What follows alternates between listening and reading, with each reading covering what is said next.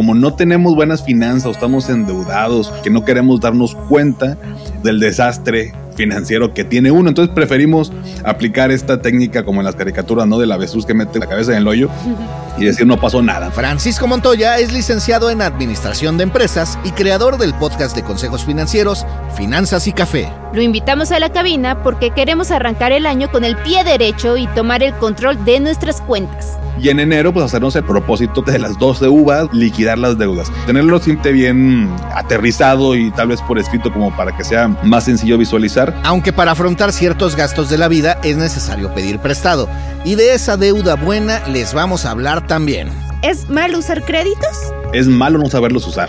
Para lo que no deberíamos usar un crédito es como una extensión de nuestros ingresos. O sea, se me acabó la quincena y pues utilizo la tarjeta de crédito pues, para poderme comprar eso que quiero. Los créditos pueden ser herramientas poderosas cuando los utilizamos bien. Pues compro una moto para meterme como repartidor, para lo que utilice el crédito, me está generando un ingreso y eventualmente se va a pagar 3, 4, 5 veces más eso que yo le invertí. Para eso nos apoya un crédito para poder financiarnos y que eso me genere un ingreso adicional.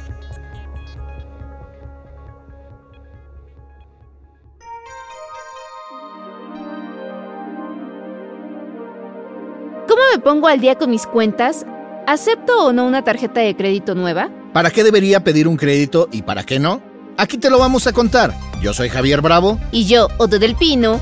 Bienvenidos y bienvenidas a Cabina Didi. Prepárense un cafecito que vamos a aprender a manejar nuestras finanzas igual de bien que nuestro auto. Un negocio, un auto, una casa, hay metas que se pueden alcanzar pagando con dinero en efectivo, pero también hay otras formas de adquirirlo sin quedarse en la banqueta. Apenas una tercera parte de los mexicanos y mexicanas usan créditos formales, es decir, créditos regulados por instituciones bancarias. Esto quiere decir que la mayor parte de los mexicanos prefieren el crédito informal, como las famosas cajas o tandas entre amigos y familiares. Eso es porque muchas personas no les gusta tener deudas con las instituciones o no cumplen con los requisitos o a otros les parece que las comisiones son muy altas. La mayoría prefiere conseguir el dinero por otro lado. Según la encuesta nacional de inclusión financiera, los hombres prefieren pedirle a sus amigos y las mujeres a sus familiares o en lugares donde prestan dinero como las casas de empeño. Oye Paco, mucha gente escucha finanzas y como que le da cierta comezón, ¿no? ¿Por qué le tenemos miedo a hablar de finanzas? Son temas complicados que de pronto nadie nos enseña y es complicado saber a qué se refiere tal concepto y tal. Pero otro punto que creo que es el más importante es que como no tenemos buenas finanzas o estamos endeudados o no sé, gastamos en cualquier cosa y no nos alcanza y tenemos tantos problemas que nos da pena o no nos queremos meter a hablar y conocer de las finanzas porque no queremos darnos cuenta pues del desastre financiero que tiene uno. Entonces preferimos aplicar esta técnica como en las caricaturas, ¿no? De la avestruz que mete la cabeza en el hoyo y decir no pasó nada, ¿no? Aquí no pasó nada. Este, y mientras pues vayan saliendo las cosas, pues ahí, ahí la vamos llevando. Pero yo creo que es la causa principal. Nos da miedo porque no queremos darnos cuenta del terror que tenemos ahí en nuestras finanzas. Oye, aquí viene dos preguntas. Uno, ¿qué serían las finanzas? Y la segunda, ¿cómo superamos ese miedo? Sí, no, bueno, fíjate, es una muy buena pregunta porque de hecho normalmente cuando hablamos de finanzas igual suena como algo corporativo, algo del país, algo como más grande, algo complicado. Y la realidad es que, bueno, pues hay diferentes, vaya, finanzas personales, hay finanzas públicas, hay finanzas empresariales. Y las finanzas tienen que ver básicamente con dinero, ¿no? La administración del mismo. Y en este caso, bueno, pues saber diferenciar, pues también, pues así es importante para saber qué acciones voy a tomar, pero normalmente la gente piensa eso, a pesar de que todos los días tomamos decisiones que tienen que ver con dinero. O sea, tan sencillo como decir, me levanto o no me levanto temprano para hacer ejercicio, pues es una decisión de dinero, una porque eh, si hago ejercicio, pues estoy más saludable y evito futuros gastos en salud. Y si no me levanto para hacer ejercicio, pues eventualmente puede que aparezca un problema, muy probablemente pues, porque no estoy sano. Digo, por decirlo como de manera general. Entonces, tan así es el punto que, bueno, las finanzas tienen que ver con dinero y pues todos los días tomamos decisiones respecto a ello, ¿no?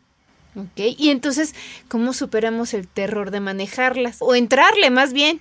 Pues mira, yo creo que el primer paso es darte cuenta, y no digo que todas las personas tengan un desastre, ¿eh? porque hay personas que inclusive me ha tocado que les va muy bien financieramente, o sea, ganan muy bien en su trabajo o en su negocio, no llevan un orden financiero, pero les va tan bien que tienen un excedente y les permite vivir su vida. Y hay personas que dicen, oye, bueno, pues no estoy en abundancia, pero pues no me falta nada, entonces no le dedica ese espacio para revisar o para entender sus finanzas. Y aquí el gran problema es que vivimos, y sobre todo aquí en México, ¿no? Vivimos como que al día.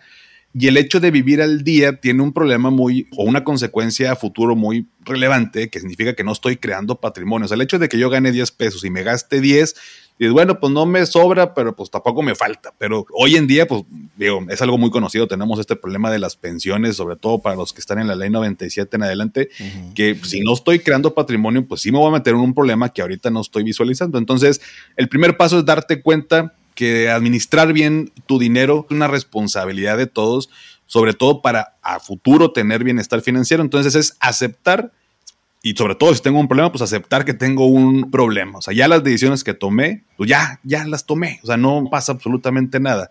Pero si no me pongo a dar este primer paso de que, a ver, ¿qué son las finanzas? ¿Qué tengo que hacer? ¿Cómo llevo un registro? ¿En qué me puedo beneficiar? Creo que va más por ahí, porque también cuando hablamos de dinero, lo relacionamos también luego mucho aquí, deudas, ¿no? Y, o sea, el dinero a veces como que problema, como deuda, como me falta, escasez y demás. Entonces como que se torna un concepto no tan padre, entonces no alcanzamos a ver los beneficios que nos puede llevar el meternos a revisar toda esta parte de nuestras finanzas. Pero sobre todo es eso, yo creo. Oye, una vez que ya le metimos a las finanzas, o sea, ya decidimos afrontar el problema, ¿no? Y nos damos cuenta que pues las hemos manejado mal. ¿Cómo le hacemos para no seguir cometiendo errores? O sea, como, ok, ya desperté y ahora, este, como no lo sé hacer, cometo errores de manera, pues ya más consciente, ¿no? Sí, pues mira, yo creo que un primer paso es un poquito también desaprender ciertos hábitos financieros que nos inculcaron desde pequeños, porque incluso el otro día platicaba con alguien y le decía, mucho de lo que nosotros somos financieramente lo aprendimos de nuestros padres, fuimos creciendo y luego pues el círculo de amigos y luego más grandes los colegas del trabajo. Entonces, si yo tuve suerte de estar rodeado en un ambiente donde mis padres ahorraron, este, estaban asegurados, llevaban bien sus finanzas y luego mis colegas de trabajo son igual de responsables o mis amigos, pues tuve suerte porque es lo que aprendí, pero cuando es todo lo contrario, pues también va a estar igual. Si viví en un ambiente de deuda, probablemente voy a estar viviendo en un ambiente de deuda constante. Si mis colegas de trabajo, mis amigos son de gastar sin pensar en el mañana, pues también voy a ser así, porque estoy buscando también pertenecer a un grupo de personas. Entonces, el primer paso yo creo que es uno, pues, darte cuenta, pero también desaprender ciertos hábitos financieros y algo que mucha gente no le gusta meterle tanto y por eso este espacio que me brinden y lo que hacen ustedes también es súper importante de, oye, bueno, pues si no te gusta leer libros para aprender sobre finanzas, bueno, pues hay otros formatos de audio, de video que hoy en día son más populares y que te pueden ayudar haciendo otra cosa a aprender estas cuestiones de finanzas, ¿no? Entonces, el error es que queremos tomar decisiones financieras pensando, o sea, pensando que mi conocimiento actual de alguna manera va a cambiar por magia y voy a seguir tomando las mismas decisiones si no aprendo cómo hacerlo, ¿no? Entonces, también es un poquito de ego y sobre todo este, cuando estamos en, no sé, en un círculo de amigos, digo, es súper raro que así en reuniones de que, oye, ¿tú cuánto ganas? O eh, ¿qué gastas? Y por supuesto que nadie va a decir, oye, la regué, me endeudé, digo, a menos que tu super mejor amigo, pero nos da pena y es un poquito también de ego de que, a ver, pues no es tan complicado o yo sé cómo hacerlo y yo lo voy a sacar adelante. Entonces hay que tener también un poquito ahí de humildad como para aceptar de, a ver, no lo estoy llevando bien, algo me hace falta. Entonces yo creo que un primer paso es eso de cómo evitar seguir cometiendo errores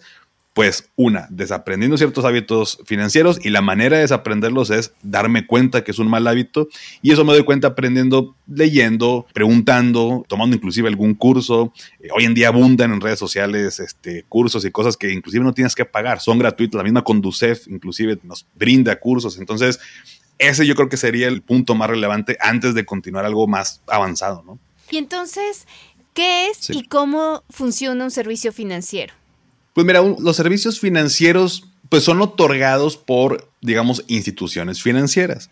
Y si nos vamos a una institución financiera, pues esto puede ser comúnmente lo que conocemos como los bancos, están las aseguradoras, están las casas de bolsa, están este, las cooperativas de crédito, o sea, son instituciones que brindan un servicio financiero que puede ir relacionado al ahorro, a la inversión, al crédito, a diferentes eh, productos financieros, seguros eh, que podemos tener a nuestro alcance y eso principalmente son un servicio financiero, está relacionado por supuesto con algo que tiene que ver con mis finanzas, pero bueno, las instituciones son las que brindan estos servicios, ¿no? En redes, a veces te llegan incluso por Facebook por todos lados ofertas de préstamos, de créditos, de tarjetas de crédito medio raras, con nombres medio extraños. ¿Cuáles crees tú que serían los focos rojos para detectar que estas ofertas son fraude o que son, vaya, que son reales? Sí, mira, una, y qué bueno que lo dices, porque hay mucho, mucho, diría yo, y me sorprende hoy en día, sobre todo con las redes sociales, muchas, este, pues, entre comillas, instituciones que te dan o un préstamo, sobre todo con los microcréditos, ¿no? Que son estos, vamos a llamarle así como créditos pequeños de cantidades, no sé, dos mil, tres mil pesos que tú bajas una aplicación y llenas ahí tus datos y en menos de cinco minutos tienes los dos mil pesos. El problema con todo esto es que inclusive ya salió comunicados y ya inclusive por ahí hasta agarraron a algunos delincuentes detrás de estas aplicaciones que no están reguladas, no están autorizadas. Y el problema con las aplicaciones que aparecen en redes sociales que te dicen, te presto tanto y súper rápido y un interés súper bajo. De entrada es un foco rojo el hecho que te digan, es un interés súper bajo. Y no porque tenga que ser alto, pero cuando algo es muy bueno para ser verdad, como dice el dicho, pues normalmente lo es. Entonces, si yo dudo de que una institución está autorizada o no está autorizada, hay una página pública gratuita que puedo consultar, que es el CIPRES, donde yo puedo revisar si la institución que me otorga ese crédito está autorizada o no, porque el problema con eso es que han salido muchos casos, me han llegado inclusive mensajes de gente que las estafaron. Uno baja la aplicación, pone sus datos y pues ya sabes, uno le da este, aceptar, aceptar, aceptar a todo y pues nunca leemos la verdad los términos y condiciones. Y le estás dando acceso a tu teléfono, a tus contactos, a tus fotografías. Entonces lo que realizan estos delincuentes es que pues sí te prestan el dinero, pero aunque tú se los pagues, para ellos resulta que no se los has pagado y se meten a tus contactos y le empiezan a marcar a tus contactos para decir que tú eres un estafador. Y el problema con eso justo es que, oye, ¿con quién me quejo? ¿A quién reporto esta situación y pues la conducción me va a decir, sorry, pues no está autorizado, o sea, pues ahí pues ya mete abogados y mete policía cibernética y, mete en otros temas, ¿no? Se te dijo, chavo, ¿no? Oye, entonces cuando alguien nos esté ofreciendo algo, ¿lo checamos por la CNBB o por Conducef o por Profeco o reviso las tres? Sí, mira, la oficial y digamos que donde tiene que estar, si le ponen en Google Cipres, que es S-I-P-R-E-S, Cipres, ahí tú puedes buscar por institución, puedes buscar este, por estado, si, sabes el nombre lo puedes poner. Yo les sugiero que, bueno, en vez de poner el nombre de la institución, mejor lo busquen por tipo o por lugar, porque luego el nombre comercial difiere a la razón social y bueno, podía no encontrarlo de primeras, pero les aparece toda una lista de, a ver, cuáles son las autorizadas para operar y que me pueden dar un crédito. Entonces, si está ahí, si está autorizada y regulada. O bien incluso viene la información de, no, pues esta la dimos de baja hace tanto tiempo. Supongamos que ya logramos encontrar la institución adecuada, sea un banco, sea una, bueno, cualquier institución crediticia. ¿En qué debo utilizar un crédito? ¿En qué sí y en qué no utilizar un crédito? Porque muchas veces terminamos pidiendo un crédito para hacer una pachanga de fin de año, ¿no? Y pues ni al caso. Entonces, ¿en, qué sí ¿en qué sí debo? ¿O en qué fiesta sí? sí, pues mira, también tenemos como esta idea que los créditos, o mucha gente pudiera tener esta idea de que los créditos son malos o que endeudarse es malo. Y mira, para lo que no deberíamos utilizar un crédito, porque también hay distintos tipos de créditos. Está el hipotecario, el automotriz, está el crédito al consumo, como puede ser, por ejemplo, una tarjeta de crédito. Para lo que no deberíamos usar un crédito es para como una extensión de nuestros ingresos. O sea, no tengo lana, se me acabó la quincena, ya no tengo nadie, pues utilizo la tarjeta de crédito pues, para poderme comprar eso que quiero, ¿no? De entrada, eso termina siendo un error porque en algunas ocasiones dices, bueno, pues lo pago con la siguiente quincena y a lo mejor te sale el tiro, pero este hábito de estar utilizando la tarjeta de crédito porque se me acabó el dinero, en algún punto va a fallar. porque en lo que me toca pagar la tarjeta, la quincena, pues ya me lo gasté en otra cosa, se me olvidó pagar la tarjeta, bueno, la pago en la siguiente, pero nada más me alcanzó para el mínimo y eso me lleva una bolita de nieve que se va haciendo más grande y pues bueno, no, no, una deuda que luego puede ser impagable. Otra cosa para lo que no deberíamos utilizar un crédito o un financiamiento es, por ejemplo, ahorita como le decías, Javier, oye, voy a comprar para armar la pachanga de fin de año, ¿no? Entonces, este, voy a pasar la tarjeta y pues me quedó muy padre y todos disfrutaron de la cena de fin de año, pero termina la cena y sigo debiendo eso que ya se consumió. Y sobre todo también pasa luego con esos financiamientos para una meses sin intereses, que una reglita es que ese financiamiento no dure más de lo que dura ese producto que compré o ese servicio. O sea, si me quiero ir de viaje a Cancún y lo pago a meses, regresé de Cancún y los siguientes 12 meses voy a seguir pagando, bueno, también es un hábito malísimo que se va a convertir en una bolita de nieve. Y para lo que sí pudiéramos utilizar un crédito, una para apalancarnos y poder adquirir cosas necesarias, por ejemplo, oye, ¿sabes qué?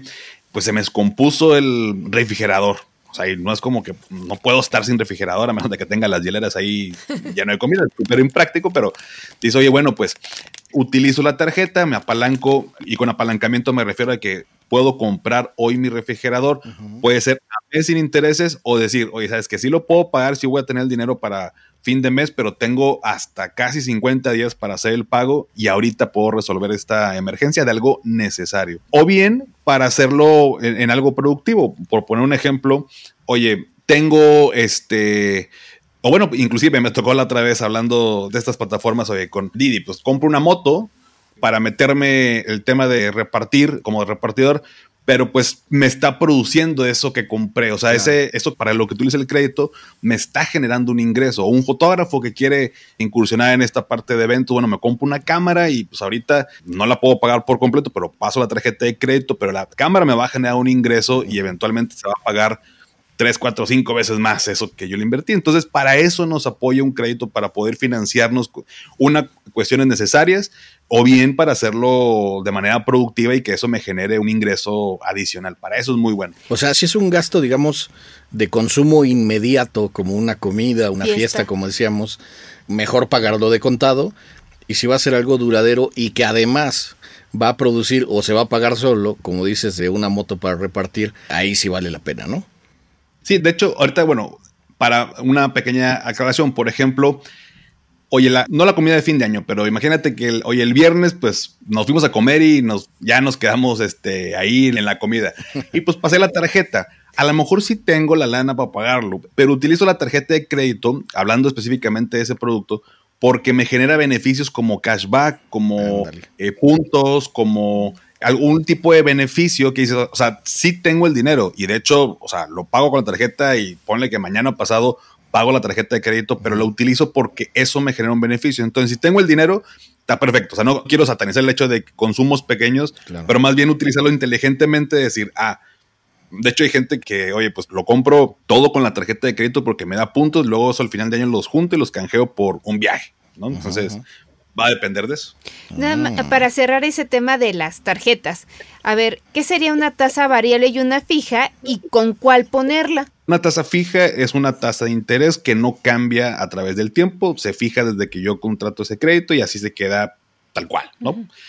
Y una tasa variable, como su nombre lo dice, bueno, puede variar a través del tiempo. Normalmente las tarjetas de crédito se dice que son tasas variables, porque si uno ve el contrato o se mete como a ver el producto, te dice, esta tarjeta de crédito te cobra de tasa de interés algo que se llama TIE, que es la tasa interna de equilibrio que, que utiliza el Banco de México, más un 30%. Entonces, ¿qué pasa? Que la TIE pues puede variar como ha estado variando el último año. Entonces, aunque yo tenga fijo que es eso, más un 30% y el 30% quede fijo, la realidad es que la TIE puede variar y puede incrementarse. ¿Qué es lo que ha sucedido durante el último año y medio? Que los créditos se han hecho cada vez más caros porque el Banco de México sube la tasa y pues los créditos se vuelven más caros. Entonces, por eso hay que tener mucho cuidado con ese tipo de créditos. Inclusive, hasta no hace mucho, bueno, pues por ahí hay también créditos hipotecarios, que sabemos que comprar una casa, bueno, pues no son tres pesos, es un monto considerable, donde tenían tasas variables o que variaban con la inflación. ¿Por qué alguien contrataría un crédito con tasa variable? De pronto la ventaja, y entre comillas lo voy a poner, es porque los pagos mensuales puede que sean más chicos o más pequeños al principio, pero pues justo como es variable, pues si de pronto se va la inflación o la tasa hacia arriba, bueno, pues también voy a pagar todavía más. Entonces, hoy por hoy, un crédito hipotecario con una tasa fija, bueno, pues te da mayor certidumbre de que, a ver, es lo que se pactó y así queda, ¿no? Y a través del tiempo, también un crédito hipotecario, luego lo puedo, este, si me ofrecen otra tasa más bajita en otro lado, bueno, puedo pasar mi deuda para allá y puedo hacer movimientos, pero es la diferencia. Una tasa fija es la que yo amarro desde el inicio del crédito y una tasa variable es dependiendo de ciertos factores, pero puede variar y eso me puede llevar en épocas de crisis o en épocas donde haya mucha inflación a que la deuda sea pues, incluso impagable, ¿no? Entonces me meto ahí en un problema. Sin llegar a pedir un préstamo formal, las tarjetas de crédito también nos pueden sacar de algún apuro. Para junio de 2023 en México había casi 33 millones de tarjetas de crédito circulando, según la Comisión Bancaria y de Valores. Es un número que ha ido creciendo año con año. Además de las que dan en los bancos, también están las de las tiendas departamentales. Lo importante es conocer bien las condiciones, tasas de interés, beneficios de cada una, o sea, leer la letra chiquita para poder usarlas a nuestro favor. Oye, y por ejemplo, si ahorita podríamos hacer una dinámica sobre los mitos y realidades, porque digo, este caso o este tema sobre las tarjetas se ve fácil, pero no está nada fácil, ¿no? Porque por algo terminamos pagando más de lo que gastamos y no entendimos qué pasó ahí, ¿no? Entonces, a ver, ¿es mal usar créditos? es un mito esto de que los créditos son malos o son para gente que ya no tiene de otra o que ya está, no tiene dinero. Al contrario, o sea, sabiéndolo utilizar, los créditos pueden ser muy buenos, ¿no? Y para, de hecho, para eso fueron creados, para que nos ayudara, pero no para lo otro. El problema es que hoy en día, y específicamente con la tarjeta de crédito, para mí es todo un tema porque es de los productos financieros más complicados que creo que existen, más complejos, y irónicamente, el que más fácil te pueden dar. ¿no? O sea, vas a un banco y te ofrecen cuatro o cinco tarjetas y la que quieras y ahorita sales ya para aprobado y todo. Entonces, pues totalmente es un mito. Al contrario, los créditos son buenos sabiéndolos utilizar. Oye, ¿qué tan bueno o qué tan malo es eh, pagar el mínimo de la tarjeta de crédito? A ver, con ese tema de pagar la tarjeta, justo ahí cae como todo el, o gran parte de saber utilizarla, porque bueno, pensamos que saber utilizarla es sacarlo y pasarlo por la terminal y se siente bien padre, como que no saqué dinero de mi cartera, nada más fue el plastiquito. Pero, mira, hay dos conceptos bien importantes y ahorita les platico también un mito que la gente lo tenemos ahí, pero vaya, es falso. Pero los dos conceptos son fecha de corte y fecha de pago. Si yo me sé las fechas de esos dos de mi tarjeta, estoy al otro lado. Primero, una tarjeta tiene un periodo de 30 días. Digamos que el banco te dice, mira Paco, aquí está tu tarjeta de crédito, tienes una línea de crédito, voy a inventar, de 10 mil pesos, ¿no? Eso quiere decir que yo dentro de un periodo de 30 días, o sea que es un mes, puedo consumir hasta 10 mil pesos para lo que yo quiera, ¿no? Entonces, vamos a suponer que mi fecha de corte coincide con el final del mes. Y digo suponer porque cada tarjeta de crédito tiene diferentes fechas de corte, no es mes calendario y por eso hay que revisar cada uno en el estado de cuenta. Pero voy a suponer que el comienzo del periodo del 30 días es el primero de cada mes y termina el 30. Entonces, el 30 del mes corta mi tarjeta. En otras palabras, el banco dice, a ver, ya pasaron 30 días, vamos a ver en qué gastaste, Paco. Ah, mira, vi que gastaste 2 mil pesos en esto y 3 mil pesos acá. En total de los 10 mil que te estoy prestando durante un mes, durante el periodo de 30 días, te gastaste 5 mil. Entonces, ya cortó la tarjeta. Tienes 20 días más o sea, hasta el día 20 del siguiente mes para pagarme sin que te cobre un solo interés. O sea, te doy un rango de 20 días para que tú, el día que tú quieras, me pagues y tan amigos como siempre, no pasó nada. Si para el día 20 no me has pagado, entonces sí te voy a cobrar intereses, porque ya no cumpliste con lo que pactamos. Entonces, si una persona, por ejemplo, el día primero de cada mes hace una compra, pues en teoría tengo hasta 50 días para pagar sin que me genere un solo peso de interés. Los 30 días del periodo hasta el corte, más los 20 días extra que me dan para hacer el pago. Entonces, esos son dos fechas importantes. Hay un mito que se dice que si yo pago mi tarjeta de crédito antes de la fecha de corte, o sea, imaginemos que no ha cortado mi tarjeta, sino que estoy en este periodo y a los 10 días del periodo hago una compra. Y cinco días más tarde pago mi tarjeta, ¿no? Para no andar debiendo a nadie y no preocuparme que si el día de pago, de una vez, ya tengo el dinero. Entonces, hay un mito que se dice que si yo pago mi tarjeta antes de la fecha de corte, para el banco es como si no hubiera utilizado la tarjeta, pues porque va a cortar y voy a deber cero pesos. Entonces, el mito es que no se está generando un historial crediticio, pues porque para el banco es como si no lo hubiera utilizado. Sin embargo, eso es completamente falso. Independientemente lo pague antes de la fecha de corte o después de la fecha de corte, ya, pero antes de la fecha de pago, como quiera, por supuesto que el banco se da cuenta en qué la estoy utilizando, qué tanta cantidad estoy utilizando, cada cuándo la pago, y eso sí me está generando un historial crediticio. Entonces, si ya tengo el dinero para pagar la tarjeta, lo conveniente es pagarla no tienes que esperarte la fecha de corte, digo, lo puedo hacer, pero no tienes que esperarte y como quiera te está generando un, historial. Ok, y pedirle a un banco para pagarle a otro banco y darle la vuelta al dinero. ah, o sea, bueno, hacer un hoyo para tapar otro, ¿no? Sí, esa es una idea millonaria, mentalidad de tiburón. Nada, te creas. Es, es una, pero te voy a decir algo, es, no está tan descabellado, porque bueno, y bueno, antes de comenzar esa pregunta que es súper interesante, ahorita lo que me decías, Javier, de cuando yo tengo que pagar, algo bien importante. Si ya voy a pagar, me van a aparecer en mi estado de cuenta un pago que me dice, paga el total, ¿no? El, saldo total. Y luego va a haber otro que dice, pago para no generar intereses. Y luego va a haber un tercero que dice, el pago mínimo. Entonces, la diferencia, si yo pago el primero, que es el paga tu saldo total, o sea, todo lo que debes, no tengo ni un tema. Da cuenta que estoy liquidando mi tarjeta para estar en ceros. Si yo hago el otro pago, el que dice pago para no generar intereses, mismo caso, no voy a pagar un solo interés, pero la diferencia entre estos dos conceptos es que el saldo total, o sea, el primer pago que dice paga el saldo total, puede incluir pagos a meses sin intereses, que pues, va a haber meses posteriores que me van a seguir cobrando. Si yo pagué algo, 12 mil pesos de un producto a 12 meses, pues cada mes me van a estar cobrando mil pesos. Entonces, si yo quiero hacer el primer pago del saldo total, es como decir, te voy a pagar lo que consumí este periodo más los meses sin interés que ya quiero liquidar también. O sea, todo el total, total de aquí, ahorita y a futuro.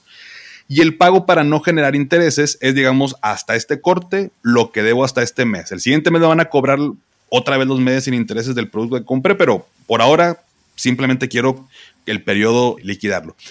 Y el pago mínimo es para que no te bloqueen tu tarjeta, pero el pago que estás haciendo es casi que 80-90% intereses y el restante es pagar a capital. Si yo hago todos los meses el pago mínimo, no estoy exagerando, pero depende, obviamente la deuda, pero no sé, me puedo tardar 20 años en pagar una deuda de voy a inventar números, ¿no? De 20, 30 mil pesos en 20 años. Dice, ¿cómo puede ser tanto? Bueno, pues porque la mayoría se va para pagar intereses, no le estás bajando prácticamente nada al capital. Entonces, la recomendación es justo, si no puedes pagar para que no genere intereses, bueno, paga el mínimo y una extrita, por más mínimo que sea, pero métele un poquito más, 100 pesos, 500 pesos, 1000 pesos, para que ahí sí vayas, este, pues poco a poco pagando.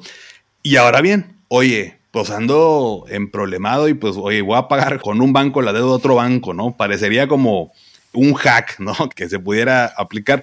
No está tan descabellado porque, a ver, uno puede, por ejemplo, esto que se llama consolidar deudas, ¿no? Yo puedo hacer una consolidación de deudas de decir, oye, a ver, yo debo una tarjeta de crédito en banco A, tanto, el banco B tanto, el banco C tanto, y me están cobrando, uno es el 40% de intereses, el otro el 50, el otro el 38, y yo puedo ir a un banco y decirles, oigan, tengo estas deudas en estas tres tarjetas. Y el banco me puede decir, mira, yo te presto lo que debes para las tres tarjetas para que las liquides, te vienes conmigo y yo te cobro un 20% de interés.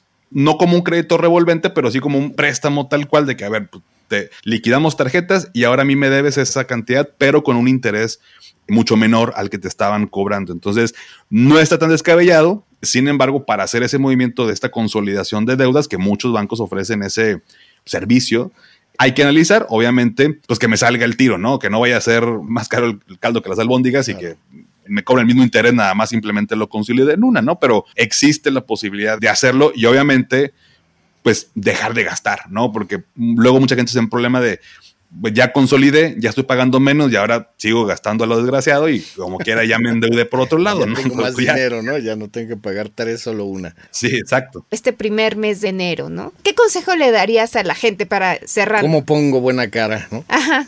Claro. ¿Cómo amo Mira, de yo nuevo creo- mi cartera? Sí, no, es buenísimo. Mira, ahorita son fechas que recibimos ciertos ingresos que no recibimos todo el año, como son aguinaldos, en algunas empresas el fondos de ahorro, algún tipo de bono, qué sé yo. Entonces, esos ingresos adicionales, un primer consejo es, si estoy endeudado, y cosa curiosa, la gente no nos gusta decir, oye, recibí un bono o el aguinaldo, recibí 20 mil pesos de aguinaldo y debo 20 mil pesos, pero no lo quiero pagar no quiero liquidar la deuda porque me voy a quedar sin lana. O sea, no, mejor lo voy pagando poco a poquito. Suena medio contradictorio, pero así mucha gente pensamos y nos cuesta desprendernos de ese ingreso extra que no sucede todos los años. Entonces yo creo que un primer consejo es, si ahorita estás recibiendo ingresos extraordinarios, por así decirlo, aguinaldo, fondo y demás, y tienes deudas, lo mejor que puedes hacer es liquidar las deudas. Si no te alcanza todo eso para liquidar, reducirlas de manera importante, o sea, no gastártelo en otras cosas porque, bueno, pues vamos a volver al mismo punto. Y con esto, ya que reduje, ya que eliminé un segundo punto, creo que es importante, es que las deudas no se resuelven solas, como los problemas, ¿no? No, no porque lo evada quiere decir que No ya no va. Entonces, es hacer un plan para eliminar las deudas. Y es muy sencillo, o sea, todo el mundo lo puede hacer, inclusive yo estoy seguro que sin aprender cómo hacerlo, uno sabe cómo hacerlo y es enumerar tus deudas, ponerle los montos, cuando estás pagando cada mes y decidir, ok, si yo le pongo una extrita más a cada deuda, yo termino de pagar en tanto tiempo, ¿no? Entonces, como tenerlo simplemente bien aterrizado y tal vez por escrito como para que sea más sencillo visualizar. Y en enero, pues hacernos el hábito o el propósito, como estas partes de las 12 uvas, bueno, pues que uno sea el hecho de decir, bueno, pues ya voy a empezar a meterme en mis finanzas y empezar a controlar mis gastos, que es como la, el inicio de cómo poner orden a tus finanzas y deudas y demás. Entonces, controlar mis gastos, ver en qué estoy gastando, ver qué puedo reducir, dónde puedo liberar un poquito de flujo y ya para empezar a sanear y que en vez de seguir cavando un hoyo, bueno, pues que ya vayamos saliendo ya de él, ¿no? Oye, entonces es mejor echarle ganas para sanear nuestras deudas a desperdiciar una uva deseando que alguien te condone tus deudas, ¿no? Exacto, totalmente. Y curiosamente, suena, de verdad que suena como que a broma, pero sí estamos esperando ganarnos la lotería, pegarle ahí a estos raspaditos o que de alguna manera algo pase y que se resuelva porque pues todo sale, este pensamiento de, bueno, pues va a salir, algo va a pasar y se va a dar. Y no, ¿no? Entonces, este, totalmente, o sea, proactivamente resolver nuestros problemas y me- que no nos dé miedo enfrentarnos a nuestra realidad, porque si no es ahorita, mañana va a ser un problema más grande y hubiera deseado haberlo hecho antes, ¿no? Claro. ¿Nos podrías dar tus redes? ¿En dónde te pueden buscar? No ¿Dónde sé. encuentran tus ¿En dónde consejos? pueden- Sí, claro. Bueno, primero que nada, gracias por la invitación. Para mí fue un gusto platicar este ratito con ustedes. Les agradezco. Y segundo, bueno, me pueden encontrar como Finanzas y Café en redes sociales, principalmente en Instagram y en TikTok. Y pues bueno, también este año pudiera ser bueno si les gusta el formato podcast, que seguramente si nos están escuchando es porque pues les gusta escuchar podcast. Me encuentran también como Finanzas y Café en todas las plataformas de audio y también ahí en mi canal de YouTube. Esto fue Cabina Didi. Muchas gracias por escucharnos. Este episodio fue producido por Quisaya Estudios para Didi. Lucina Melesio es directora y productora ejecutiva. Javier Bravo y yo, Ode del Pino, estuvimos en los micrófonos y en la producción. El guion es de Irene Rosales. En la producción también estuvieron Paula Vilella, Irene Rosales y Sara Carrillo. El diseño sonoro y el tema musical son de Carlos Jorge García y Tiger Lab. Los ingenieros de grabación en el estudio fueron Manuel Vargas Mena, Gabriel Chávez y Mateo Pineda de Soundmob Studio. Por Didi, Gerardo Arriola es analista de comunicación. Y para que conozcas las promociones vigentes de Didi y cheques términos y condiciones, entra a la página mexico.didiglobal.com. No olvides darle clic al botón de seguir en cualquier plataforma en la que te guste escuchar tus podcasts, porque estamos en todas y es gratis. Nos vemos la próxima semana. Bye.